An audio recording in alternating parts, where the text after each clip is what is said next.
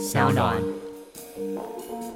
你会撸一下，然后怎样？然后我太太就说撸什么撸？不要，就是不要。然后我就来问他，那前两次不要，后面一次要，那这样到底是要还不要？然后他就生气了。科技创新娱乐，各种新奇有趣都在宝博朋友说。嘿，你听宝博朋友说了吗？Hello，欢迎来到宝博朋友说，我是葛如君宝博士。那这期的来宾呢，曾经说过一句话啊，这句话呢被我们的明侦集团给挖出来了。他曾经说过：“我是怎么样的人，我有我自己的见证，因为我知道我从哪里来，也知道我要往哪里去。而且呢，他不只知道要往哪里前进，还引领了多元价值、性别流动很多新的重要的。”观念在台湾的社群媒体上持续带领着我们一起进步，让我们欢迎女人迷的创办人暨执行长张伟轩。Hello，宝博士好，还有宝博士的听众朋友们，大家好。这个刚刚看到伟轩讲话都有点小肚贼呢，我就整个人就放松了哈，觉得说来宾总算比我紧张。没有啦，其实伟轩呢，今天其实是兴奋啊，因为你是带来了新书啊。这个新书呢是由月之文化出版的，亲爱的，别害怕与众不同。就是写书真的是一个非常，我还有帮宝博士的书写过推荐序。对，宝博士的书曾经邀请女人迷的创办人暨执行长张伟轩有写过推荐序嘛？对不对？对，他现在快要生气了。伟轩，我们也是认识很久的朋友，创业多久就认识大宝多久？书写多久，然后创业多久？我创业了，今年是第九年嘛。书写了，其实这本书的第一个字应该是在二零一七年。的秋天落下第一个字，可是这本书其实这个已经历经了大概有七八个版本，出版社的编辑大概快要被我逼疯了，因为在这个过程里面，我自己经历了人生的很多事情，在心境上有很多转换，所以在这本书其实我自己觉得，其实写完真的是把我的人生某一部分的所有，其实是奉献在这本书的里头。很多篇章我是边写边掉着眼泪，然后边写边在想，那除了写出来之后，有没有一些方法跟工具是可以让读者看完之后，他不只是觉得被同理跟被陪伴，他是有一些方法是可以度过很多人生的低潮跟难关。大家听伟轩的声音，应该可以感觉到他是一个非常有魅力的人，而且精神力量非常的强大。大家不要只听声音哦，哦，也可以看一下 YouTube。我们现在在画面上面呢，我们 有摆出这个书山很多的书。我昨天晚上复习了，从第一页到最后一页。其实喜欢吗？非常感动。我其实看这本书第一次是伟轩邀请我写推荐语句，然后我必须承认，我那一次看的速度比较。流畅一点，所以就没有认真看的意思。没有，速度比较流畅一点，但是我很快速的被很多的小故事给抓住。找投资的时候啊，有些这应该就是你非常感同身受。有一些奇怪的投资人会跟你说，在饭店大厅不好谈。到底要去哪里谈才好谈呢？大家看书，我不知道。等下看作者有没有聊到？你知道这一段其实是真的是要送印刷厂之前，我就特别去跟出版社的编辑哦，他的名字叫佑君，非常感谢他。我说我可不可以再追加一段？他说真的不行，印刷厂已经威胁再延期，这个书就没有办法在这个时间点出。我说拜托，我真的很想要加。这一段的故事，是因为我觉得这一段太重要了。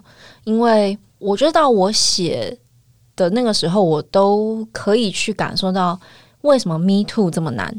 因为你要去讲一个事情的时候，那个思绪过程里面，你真的会觉得这一切可能都是自己的错。我从创业开始，在这个新创圈，其实大概就是一个蛮蛮少数，或是蛮格格不入。所以在这个过程里面，其实我就知道，像创业圈有一个 Founder Club、CEO Club，那我曾经想要去参加，可是想要参加的时候，我就我就被说不行，不行的原因就是因为我是女生。What？或者是像我在书里也有讲的一些事情啊，当我试图在当时候问其他创业圈的朋友的时候，我会得到的一个回应，第一个可能就会是哇。女生果然不一样，就是大家会带你去哪里。然后我的当下其实会觉得，我一点都没有想要这样，因为我想约我的办公室，我想很认真谈我的我的理想、我的企业、我的点子。我觉得在这个过程里面，我们怎么样去让发生的一些事情能够有机会让人可以很安心的去说，或者去。给一些方法，互相帮助彼此。我觉得这个时候，我们才有办法去改变整个生态，让这个生态变得更健康，然后让这个生态变得真的是我们想要创业，那就是好好的来创业；我们想要来讨论，我们就好好的来讨论。我觉得这样子的环境，是我希望能够透过我自己，或者是女人迷，或者这本书，成为这个改变的一部分吧。Amazon 的创办人 Bezos 曾经说过一句话。善良比聪明更困难，更需要勇气。刚刚就讲我们在书里其实看到很多的小故事，然后这些小故事都非常的真实，可是又呃熟悉伟轩的人会觉得很对不起来，因为你是一个很亮丽的、充满能量的人，但在书里面你分享了很多可能相对比较晦暗的、潜藏在心里深处的东西。除了你刚刚讲到这些在创业圈的例子以外，其实还包含了。在整个生命经验里头，女性友人圈或者是朋友圈，不一定是女性。就我看书的时候，我真的有一种既视感啦，就是会对着女性朋友，大部分对真的就是会讲说：“哎呀，你这样子会找不到另外一半。”我这想都觉得很讲不出口，你知道吗？就是。是不是就是很真实、很血淋淋的句子？我都讲不出来，因为我不能讲，我不会讲，我有可能有不小心讲过，但是我其实就觉得看就就觉得很不舒服啦。就是有人会讲说啊，你这样没有人敢要你啊，你这样这么什么，反正就我不知道，就是这些话，我你可能也很难从，你也愿意复述吗？身为一个作者，你有办法回想吗？会不会很痛苦啊？就是有一大段，然后是在想你要小心，你要小心，你要小心的那一段。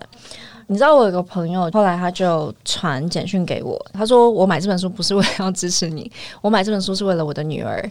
我就说哇，我就是没有想到他是为了他女儿，然后他就照那一页给我，就说他自己是一个爸爸嘛，所以当他看到你要小心女生怎样怎样讲，你要小心怎样怎样讲，你要小心怎样怎样，他说这是一个他从小到大他没有经历过的人生经验，但当他看到的时候，他就。就是他一方面不希望自己女儿经历到这些情境，但一方面他看的时候，他完全知道为什么就是女孩们她经历的人生是这个样子的。所以其实我觉得这本书它不是只有给女孩、女生、女人，其实它也很适合男孩、男人、爸爸。它应该会改变所有人对于这个社会的很多人们生活的方式的整个很大的挑战吧。你要小心，不要太优秀，不然很难找到另一半。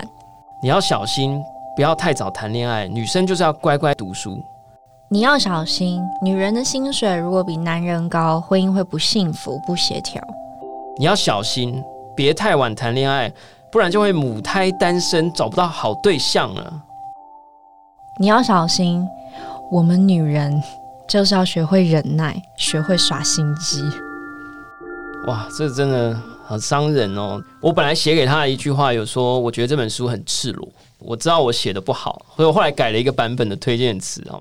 那我觉得赤裸的部分跟会让你觉得很揪心的部分，其实是前半段，后半段呢，哦，跟你讲，充满勇气。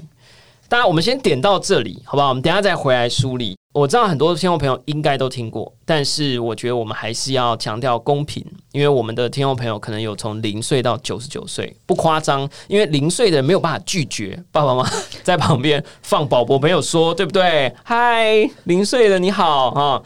所以我们觉得我们还是要介绍一下女人迷跟无私传媒，也就是你所创办的这间公司究竟是什么样的一间公司。如果认识女人迷或者认识我的朋友，可能知道就是我就是那种非常理想型的人物嘛。所以，我们公司基本上就有一个很明确的愿景。这个愿景是我们想要创造一个多元共融的世界，每个人可以在其中无所畏惧的活成真实的自己。所以我们想要做的事情是打造一个可以互相启发、支持的一个社群平台。所以很多朋友会觉得，哎，我们就是媒体，那我现在其实基本上都会很认真的说，我们不只是媒体，而且我们不是媒体，我们其实是以人为核心、以社群为核心的一个组织。那这个组织的目的是希望可以帮助每个人成为自己。我们认识很长的时间，我觉得伟轩是一个非常活出自己的人。我从刚刚在讲书的时候，我就一直很想讲说这本书啊，就是前面有很多故事、很多的剖析，然后后面有非常多的勇气，给你带你怎么去。度过这些，怎么解决这些？那我觉得这本书翻出来，就像一个小伟轩跳出来，会住在你的心里，成为你的心灵小伙伴。当你觉得人生很累，这个小娃就会说：“加油，加油，你可以的。”其实我觉得，真的不管是男生女生，其实会有男生觉得他到底可不可以看这本书？我就觉得天哪！你要是看了这本书，你的人生一定从此再也不一样。这本书就我觉得很像，真的很像一个我吧，就是坐在旁边，然后跟你说话，想要。陪你找到真实的自己。对，然后当你失去勇气，当你觉得这个世界很黑暗的时候，很困、很很困难、很很有挑战性的时候，这个小伟轩会把自己融化，成为你的一部分，来帮助你。他的公司“女人迷”无私传媒也是这样的公司，就是一间用自己的生命、用自己的时间跟努力来把自己打开，然后变成一个。一个又一个小伟轩，然后，然后此时此刻呢，那个包博士的这句话就直接一句讲哭我，因为我就觉得实在太了解我跟我们公司想要做的事情。对啊，我本来有想要讲说，今天这一集录节目不要哭哦，但是我觉得没关系啦，我们健康自然就好。那我们不要再一直推书了，我们还是要再绕回来一下。我们刚才已经知道伟轩的这间公司其实花了九年的时间在台湾，把一些非常重要的观点带到亚洲或台湾的社会里头，做了非常非常非常多的事情。然后我相信也非常多的听众可能有曾经阅读过文章。但我很想说，我们那个性别骇客松的那个活动，因为我想宝博朋友说的听众朋友们应该很关注的是科技趋势等等的发展。但我觉得在性别骇客松，首先有一件我觉得都没有人知道的事情是，我们那个活动其实有被联合国选为当时二零一七年最被公认为能够改变世界的一场公民发起的活动之一，得到殊荣。其实我很希望可以持续的做，因为我真的、真的、真的、真的非常相信的是，科技的力量它是可以改变整个时代的。这个真的是我们怎么样用新的技术、新的科技来思考我们现在人类当代社会我们遇到一些问题，而新的技术有机会来解决这件事情。其实啊，刚刚有听到性别这两个字。其实“性别”这个词在台湾的社会，在过去的教育脉络底下，其实一直不是非常受重视的。它好像就是一张表格上的一个栏位。可是，其实我们发现，在最近这几年，台湾其实是非常进步的。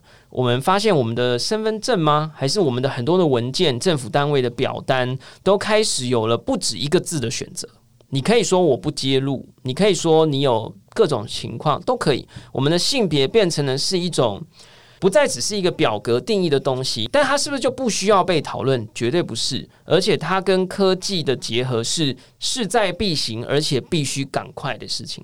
我觉得很有趣的地方是，大家通常会觉得科技就是一个比较生冷，或是比较男性哦，可能都有这样子的一个想法。可是我觉得科技这件事情为什么会想要特别还来性别与科技的关系，是因为性别其实就是我们每个人与生俱来会有的一个东西。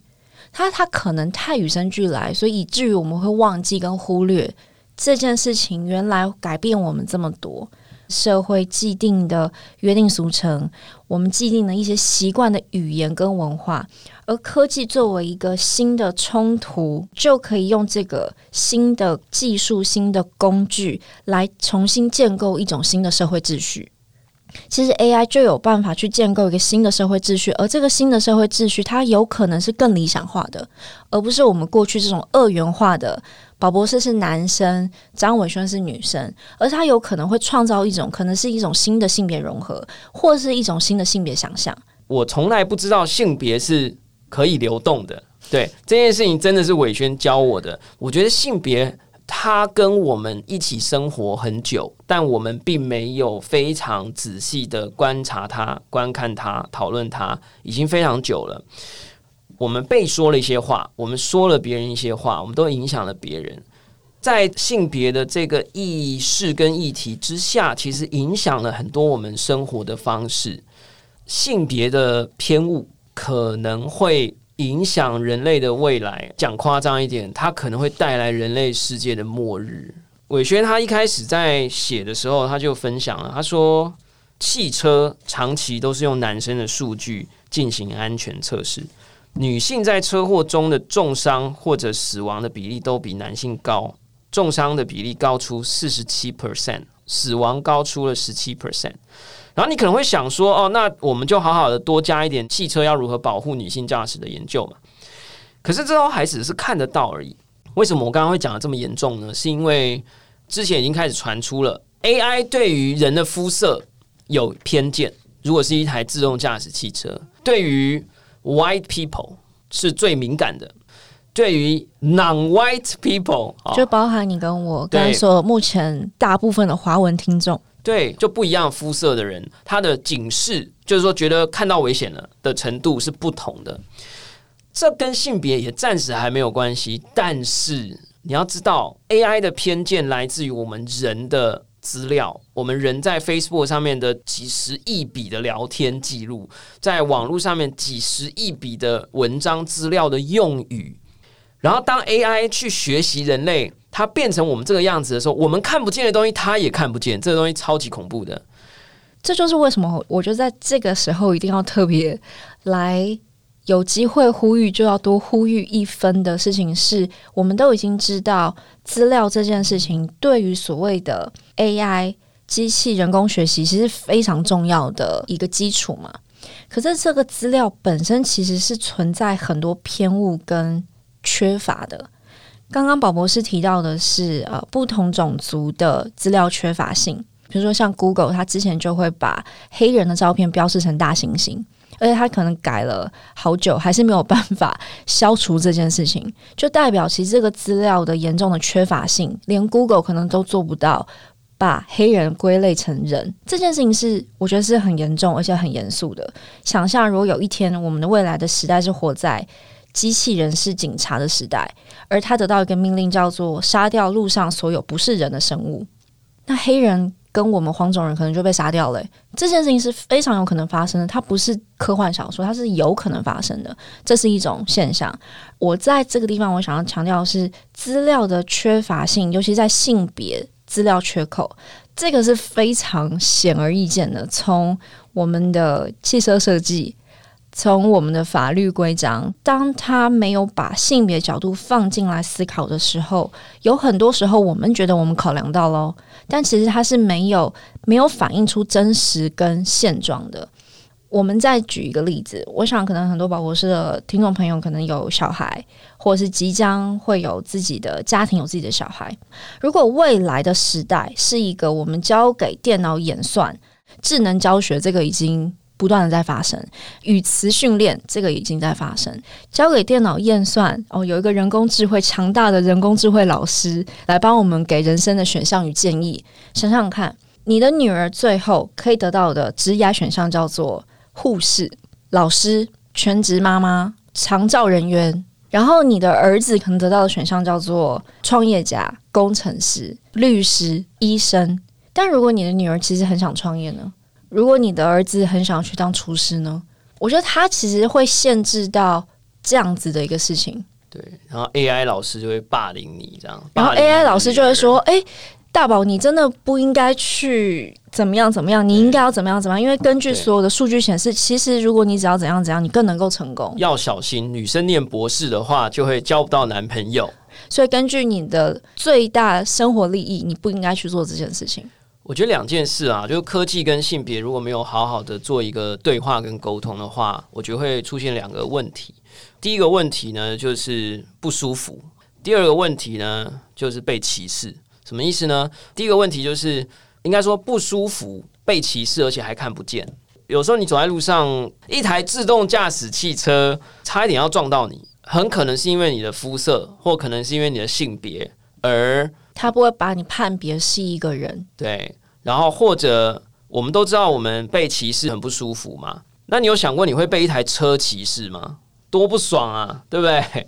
这件事情，然后你还看不见，因为你不知道他撞了你，或者是他撞了谁，其实是因为那个资料偏误的问题，就是他没有那个资料，他觉得这个东西。不是他所认识的人，或这样子的说话方式，不是他所认识的不对的说话方式，我就传了一个影片给伟轩，是我们区块链世界很喜欢的一个投资公司，叫做 A Sixteen Z，他们邀请了一个微软之前最有名的亚洲 AI 研究学者，叫做沈向阳博士。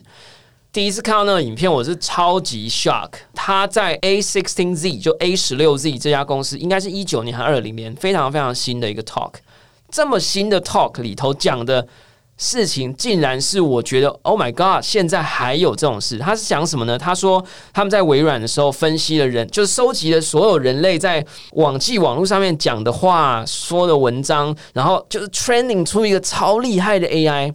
他无所不能、无所不通、无所不会。然后你考他什么，他都应该要可以正确的回答。好啦，正确啦。什么叫正确呢？所以他就跟这个 AI 玩了一个游戏，就是讲同义词，然后或者是对比词，就是说，呃，如果花是红色。那天空是这样，然后就会让电脑去回答嘛。那我们都知道，我们有正常智力的人就会说，那天空是蓝色，为什么？因为你知道，刚刚他问的是颜色，对比这是前一个物件，所以他会有一个这个对比。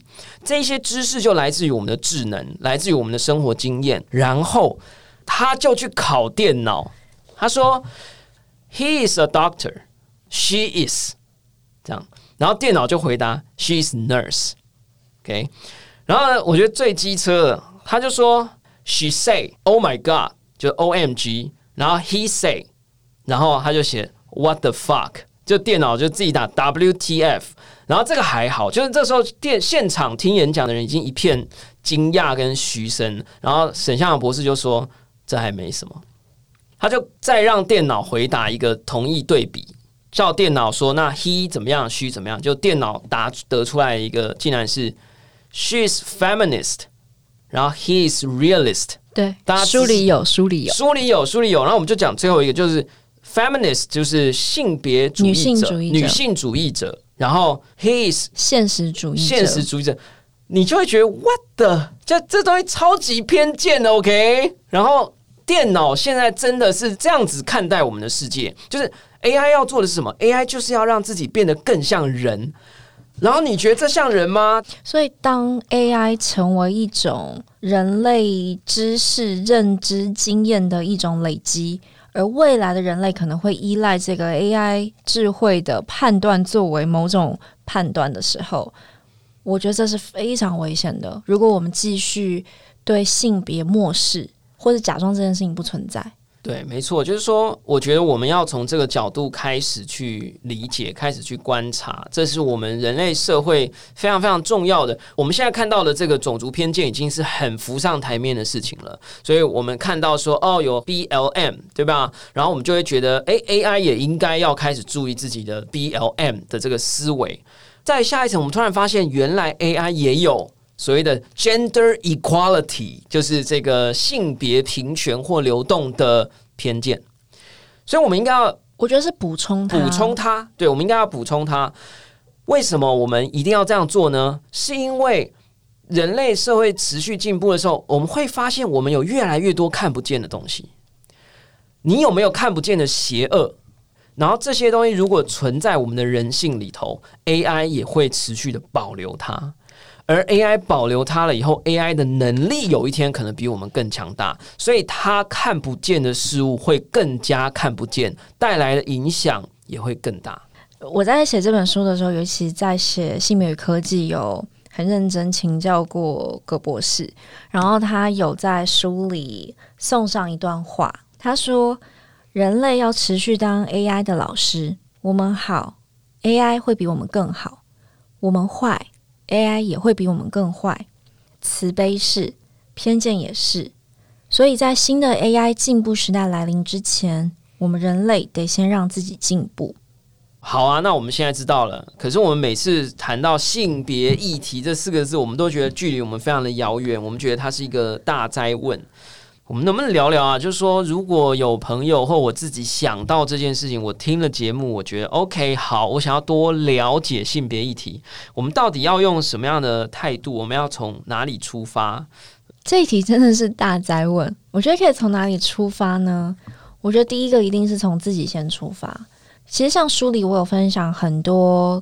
方法，甚至是一些工具，可以帮助大家透过一些问题的设计来更理解自己。那当你理解自己的时候，其实你会开始看到这个事物表层里面的清楚的结构，然后那个每一个结构里面，它都有可能是跟性别这件事情其实有关，无论是男性或女性。坦白说吧，没有一个人可以逃离性别框架这件事情。无论你是女生、男生，各种不同性别认同的人，我们都深陷其中而无法自拔。所以，我觉得可以做的最好的一件事情，其实是我们就安静下来，好好来理清我们现在生命的所有的状态、所有的选择，开始理清哪些东西是你自己真正想要的，哪些东西其实是整个社会恐吓我们。让我们以为我们自己必须要的，从这边开始出发之后，基本上你就开始有一些能力可以判别、辨别，有点像自己去进化自己的 AI 演算判断。OK，这件事情其实是我自己想要的。OK，这件事情其实不是我想要的。那从这边开始，你就会开始改变你接下来的人生的每一个选择。而当你可以为自己的选择负责的时候，你会发现你的生命已经改变了，就像我的生命一样。我自己经历过很多这种，我觉得所有好像会被经历到的，可能都有经历到一些，包含三十岁一个女生何必去创业？你应该要去谈恋爱。三十二岁怎么还没有结婚？你应该要去结婚。你事业做得再好，你的人生都是失败的。甚至到现在，你如果不生小孩，你的人生就不够完整。男生一样有男生需要去承担的。男生，譬如说，如果你不有钱，哇，你可能没有人要爱你；如果你不够高，天哪，你要怎么样去得到更多的关注？如果你的事业没有成就，那你的人生真是一片黑白。如果你人生四十五岁还没有一个正式很好的头衔，天哪，你的人生大概已经毁了。这是男生会经历到的事情，所以我还是要回过头来讲这个事情。我觉得我们每一个人都深陷在性别这个框架里面无法自拔。如果我们要改变这件事情，我们就必须从自身的每一天每一个选择开始，我们就有办法改变。我们也有办法去让我们的新的技术去创造一个更理想的世界。其实我在结婚以后啊，我跟我太太。我自己都非常的惊讶，有时候我们在讨论同一件事情的时候，我人生中第一次知道啊，什么女生是这样想。就是我，我觉得这个东西当然很不流动，但我想要讲的是说，我以为我经过了女人迷九年的训练，我真的已经觉得我是应该是很健康，然后非常流动，然后我没有性别偏见。但我有时候看到一些新闻啊，或者看到一些什么事件，我们就在讨论，我就说，为什么他要走进这个人的家？对不对？哦，这样真的。然后会不？你听我讲完，嗯，继续，不要骂我。我刚才已经摇头。不是我的意思，只是说有几次的讨论里，我就会觉得哈，可是这样男生就会觉得怎样怎样啊？你们女生不会觉得怎样怎样吗？然后我太太就会说，我们就是没有觉得怎样啊，我就是觉得只是好玩啊，就是我就是觉得大家只是朋友聊天啊，就我今天有点不能讲的很细，但是。总之，以我自身出发，给大家跟大家讲说，我经常性的还是在反省。我们最近还出现，竟然还出现一次这样的讨论，在一个礼拜之内。然后我觉得这很好，我觉得很好，是我听见的事情是你跟你的太太对很多事情会有共同在讨论。我觉得这件事情就是一个很棒的关系，因为像我在这本书其实有讲。选择你的人生另一半，应该是你这一辈子真的是最最最最最最最最重要的选择。他比你选择做什么创业题目都还重要。所以我刚刚听到的是一个，我觉得大宝其实是为自己选择了，找到了一个非常棒的另一半。我好想附和哦，但是你这样突然又岔题出去，附和好不好？附和太太爱你哦，好。然后，但是我们就是竟然还在讨论，马上又回来。我太太就很生气，就说：“就说不要，就是不要啊！”这样，我们就在讨论。在什么样的 moment 的不要叫做不要？然后我就是说，那说了两次不要，然后之后好像没有不要，那到底是要还是不要？然后太太就很生气，他就说不要就是不要。当我没有说要的时候，他不是说他，他在我们在讨论一个新闻，一个很哀伤的新闻事件。然后我们花了非常长的时间在争论，就是我认为，就我从男性的角度，OK，就是我的人生经验里。然后我就问他说：“那到底什么时候可以叫做要？因为我就跟他讨论说，有时候你就是就是你会撸，你会撸一下，然后怎样？然后我太太就说撸什么撸？不要就是不要。当我说不要就是不要。当我说要 OK 才 OK。然后我就来问他，那前两次不要，后面一次要，那这样到底是要还是不要？然后他就生气了。我觉得这件事情其实就很有趣。嗯，我觉得第一个是。很，其实这段对话，我相信很多人应该都不陌生，而且会觉得很困扰，就觉得明明就是怎么样怎么样，所以应该那个不要就等于是要。但是我要说的事情是，其实现在所谓为什么我们刚刚讲到这个性别科技资料这件事情为什么那么重要，是因为大宝这边显示出来，就是你的这个知识库的资料其实是有偏差的，不足，对不对？是不足的，因为当你去。解释跟诠释这件事情的背后，你的资料库来源可能是来自于一个，譬如说叫做 A 片，它并不是真实事件的反应。所以，当你在吸取这样的资料来源的时候，你的大脑就像 AI，它就开始判读，就觉得哦，我看了这么多资料，都是不要就是要，而且不要不要就是要，不要不要不要要哦，那才是真的要。你的资料本身已经偏误的时候。你的大脑演算的这个人工智慧，它的判别就是哦，所以这个不要就是要，这个就是一个我们刚刚讲的很典型的资料偏误所导致的行为偏差。我觉得你有对。宝博士的资料偏误，我觉得没有。就我，你让我解释一下。我觉得这个 case 是非常重要，它应该作为本集亮点。它不是跟每个人的生活息息相关。我不要成为一个 case。我觉得这其实大家就可以立刻去联想到，为什么我们要强调性别与科技的重要性，以及资料这件事情对于我们未来的科技时代是多么的。它就是一个必要值。对，但我要讲的就是你偏误了，因为我太太讲了跟你一模一样的整段话，然后他就讲说你们都看那什么，然后怎么样怎么？我说我不是这个意思，我的意思是说，在我们在讨论那件事情的时候，我我就说，可是我的人生经验里，我初次承认，我确实有过那种，就是你知道一开始我觉得你这样不是很 OK，像我的另一半都会说。他在我之前没有任何人生经验，就是以前所有的事情都是就是妖精事件啊，所以你没有什么人生经验，神秘我没有。对，好，那我就说我听过的人生经验，我听过的人生经验会有一些那种很暧昧，然后觉得好像可以吗？好像不行吗？大家去看 Netflix 或者是串流影平台，有一部我觉得超酷的日剧，叫做《风流运势委员会》。就他在拍，就是很多年轻的人在觉得说，我们在这个环境、这个情境，我应该要踏出那一步吗？我的手应该要伸出去吗？我的意思，我想要讲的是，就是会有一些那种状况，就是一开始好像觉得不行，气氛怎么样还没到，可是后来又可以了。我想要讲的就是，知道越越描越黑。我想要讲的就是，真的有听过一些经验，就是。不是说大家进了房间，然后就说 OK 好哦，这样。没有啊，他就是有一个前面的很很莫名所以的过程，然后突然就啊好了这样，然后就是那个莫名所以的过程，我不让你举手，莫名所以的过程都没有人讨论。对，所以我们就搞不清楚状况。好，来，我可以吗？可以发言？可以，可以。谢谢。我想要说的事情是，所以我相信一定很多听众朋友可能会对这种情况会有一点苦恼，甚至觉得这真的很难判断呢。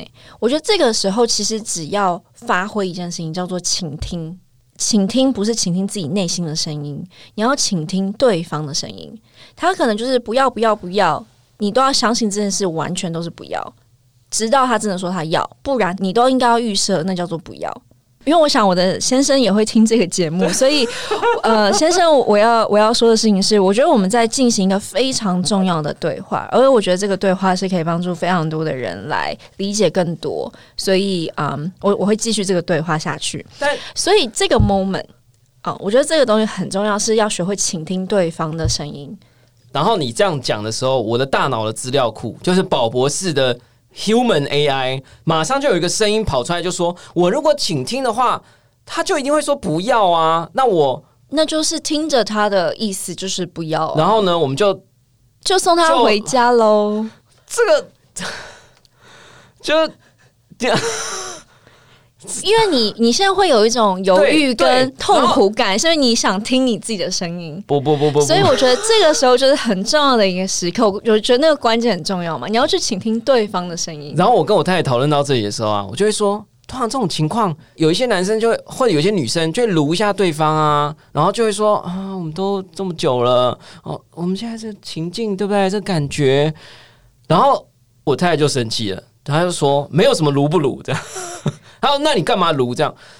你知道我在讲什么吗？我不知道哎、我真的不知道。没关系，那真的就是其实我觉得我们刚刚给的步骤其实很很好吧。第一个，我觉得我们作为一个节目，应该要给大家很实用的东西，对吧？所以我觉得第一个，呃，我们必须要先确定自己的资料库是好的资料库。啊，对啦，我第二个对。当你在现场的时候的关键是你要学会倾听对方的声音，而不是只有倾听自己的声音。所以第三个一定要记得，不要就是不要。我真的觉得这太重要了，但是我必须说我，我内心资料库还没有重新 rewrite。虽然我现在已经结婚了，但是我真的，我我所谓的说，我觉得我没有 rewrite，是因为我觉得我的资料库是有漏洞的。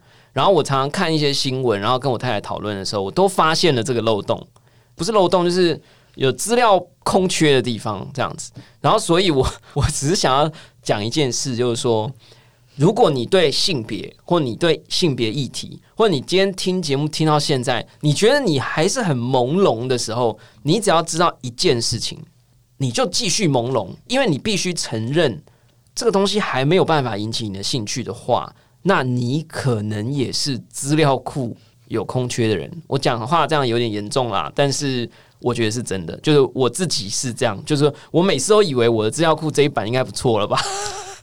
要一直迭代更新跟扩充。我真的觉得超难的，我必须说超难的。可是我真的也要说，我认识宝博士这么久，我觉得他真的是一个不断在扩充自己知识库跟资料库的一个人，而且他是各方面的多元的摄取跟吸收。我觉得这真的是我非常佩服你的地方。啊真的是很辛苦啦。刚刚我们讲的话可能有点抽象，然后我想要讲的就是说，因为最近发生了很多的社会事件，不管是有人受到伤害啊，有人被强迫啊，或有人甚至嗯选择逃避或离开这个世界啊。其实我每一次都会去看那个新闻后面的留言，然后我其实每次看都觉得很难过，因为你发现同样的一件事情发生对象的性别不一样的时候，底下的留言完全不一样。我觉得现在的网络就放大了很多的资讯，然后可能会让我们自己以为我们这样的想法跟大家都一样是对的，是正常的，但其实不尽然。最近我是老师，然后最近发生了一些那种师生恋的一些那种不好的新闻，然后我就仔细看底下留言啊，我就他们就会说，哦，他们就是毕业后在一起有什么问题？就说他们有恋爱自由啊，怎么样？十则里面大概有一到两则会讲说这是权力不对等的问题。你如果只看网络语言的声量，然后你觉得哦，我跟那个大声的部分都一样啊，所以我们应该没问题吧？但其实真的不是这样，就是我们真的要先假设自己可能不一定是对的，因为你跟大部分的人一样，然后你觉得你没有问题，很可能不全然是这样。我觉得你刚刚讲到一个重点是网络声量这件事情。我想大家应该也都不陌生，整个网络文化，或是我们常指称的酸民文化，可能源自于 PTT 开始，有非常多那种网络的讨论、乡民的讨论、网络上语言各种留言，我觉得很容易会让人觉得，哦，这世界就是这样想的，这世界就是这个样子。但我觉得像之前那个 Netflix 那个双层公寓的事情嘛，我觉得在现在这个新科技与人类社会高度融合的一个状况里的时候，其实我觉得更重要的事情是我们每一个人，我真的很希望大家是更谨慎的去。关照自己在每一个网络平台上发的言，因为当我们是用匿名性在发言的时候，很多时候有一些人会很失控，觉得我这样说没有关系。可是这句话，你如果当面对着这个人，你不会这样跟他说话的。但当你在网络科技这种匿名性的状态之下，你会以为你说这件事没有关系，但你可能说的每一句话，你都在伤害一个人。对于这个社会跟世界的想象，因为他会把你的话当得很认真，所以我觉得第一个，我觉得每个人应该要注意自己在网络上的各种发言跟表态。第二个，我觉得当你作为一个就是网络的使用者，我们看到这些发言的时候，如果做不到我们跟那些声音去对抗，我觉得至少要做到一件事情是不要被那些声音影响，因为真的很多很年轻的世代。他们可能会因为一个留言说：“哦，这个照片不够辣”，他就再多拖一点；或是可能一个男生说：“哦，你这样不够 man”，他就去吃很多蛋白质，要让这肌肉变得很大。不一定年轻时代，不一定年哦。你说老年时代，对不起，对，因为我我在看很多可能比我小的人的时候，我我的内心就会有一块是我好希望我们可以给他一个是更好的明天。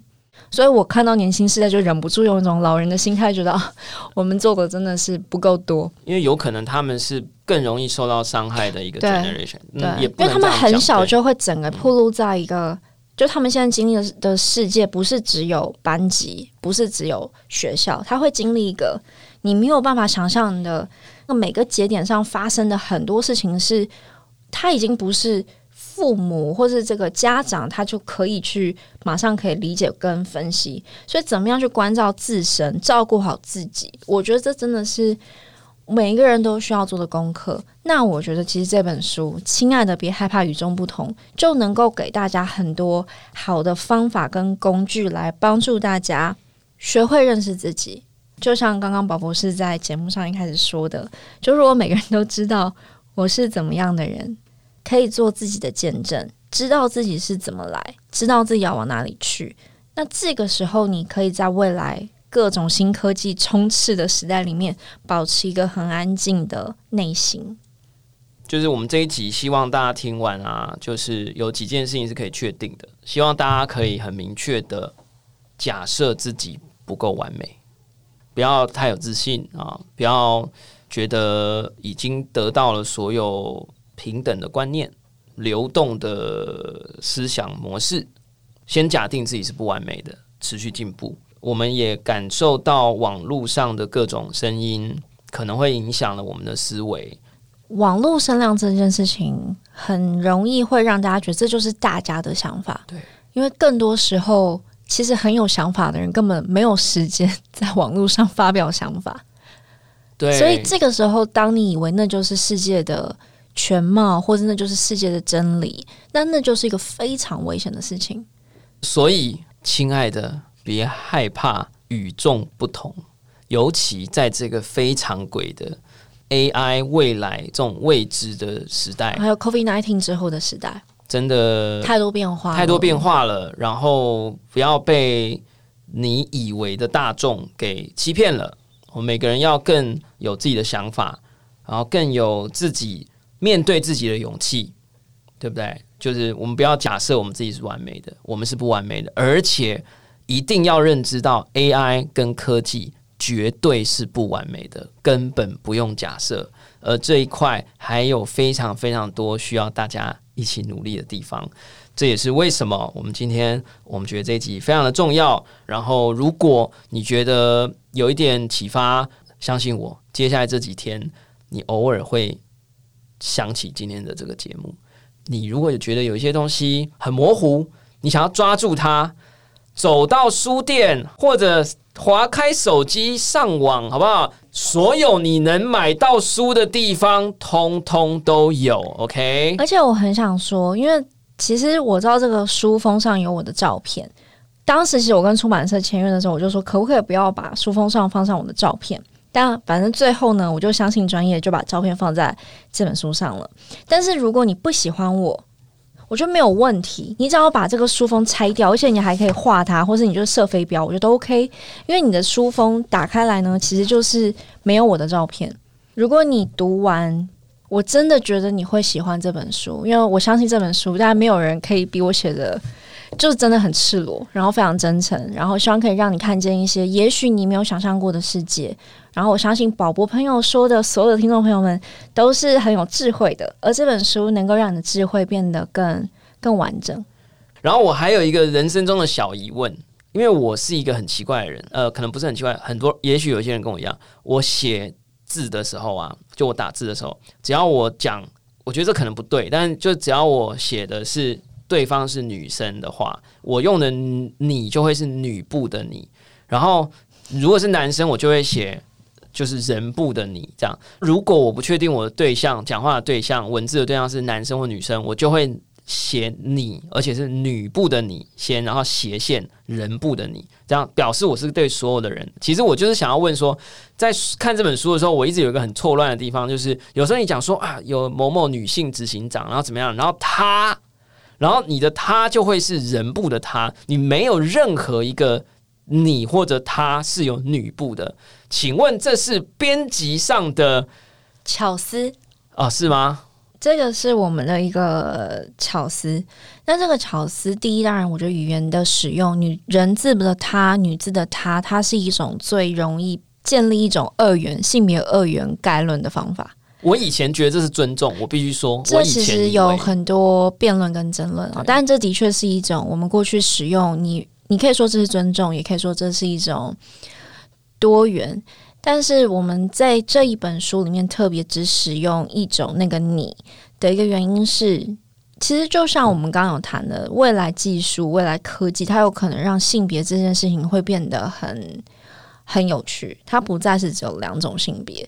当我们的文字不足以去形容它或描绘它的时候，其实它就有它本身的局限性。所以在这本书里面啊，我们是刻意的去只使用一个。这样子的一个代称，那我觉得这个代称的目的是希望，可能有点像以前莎士比亚这种概念，就是说我们是希望读者可以自己去代入，他觉得这个字的性别是什么，所以这个其实是希望透过这个字带给读者更多的想象。太有趣了啊！希望大家可以好好的思考一下，感受一下，消化一下，吸收一下。好啦，感谢大家收听我们今天的宝博朋友说，我是葛如君宝博士。如果你喜欢我的节目，欢迎点选订阅，下一集就会自动送上给你哦。如果你喜欢这本书，也欢迎去购买，下一集就会很快出现哦。这本书呢是由月之文化出版，伟轩的新书。亲爱的，别害怕，与众不同。不论你是在 Apple Podcast、Spotify、s o n YouTube 或者其他平台听到我的节目。欢迎给我们五星评价，按喜欢留言或者按下小铃铛追踪订阅。不论你是在博客来、诚品书局、金石堂或者各大通路买到这本书、看到这本书，欢迎你购买以后也到各大平台留下五星评价，不要忘记好吗？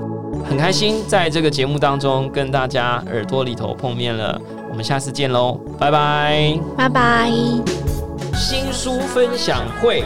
新书分享会会在七月三十一号，它是一个礼拜五的晚上八点到九点半的诚品信义店的三楼阅读者书房，欢迎各色人马、各种不同的状态、年龄、性别，无论定与未定，都欢迎你来参加七月三十一号礼拜五晚上八点到九点半的新书分享会，在诚品信义店的三楼阅读者书房，到时候不见不散哦。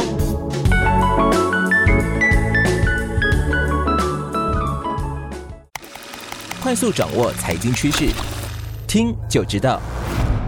听天下专属频道，让你掌握最新讯息不漏接。精准节目分类，给你更好的听觉体验。